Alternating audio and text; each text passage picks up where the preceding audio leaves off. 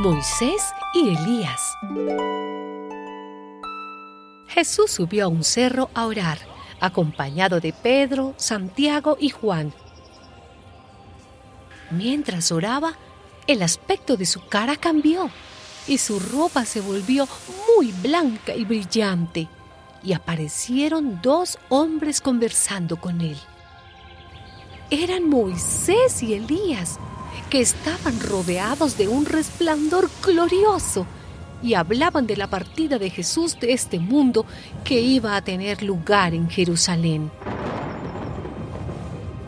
Aunque Pedro y sus compañeros tenían mucho sueño, permanecieron despiertos y vieron la gloria de Jesús y a los dos hombres que estaban con él.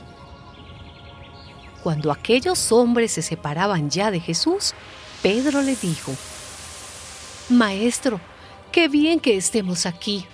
Vamos a hacer tres chozas, una para ti, otra para Moisés y otra para Elías. Pero Pedro no sabía lo que decía.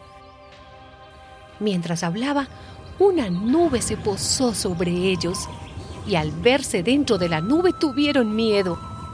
Entonces de la nube salió una voz que dijo, Este es mi hijo, mi elegido, escúchenlo.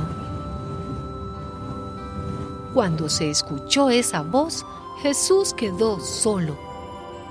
Pero ellos mantuvieron esto en secreto y en aquel tiempo a nadie dijeron nada de lo que habían visto.